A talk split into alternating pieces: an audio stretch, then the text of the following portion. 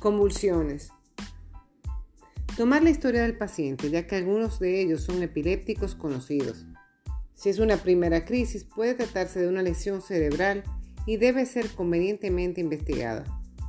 Es un síntoma, no una enfermedad. Se debe colocar al paciente de lado o boca abajo y colocar un pañuelo entre sus dientes y esperar que la crisis termine. Algunos pacientes se orinan en su propia ropa. Tiene causas múltiples. Si está en alta mar, debe evacuarse al paciente.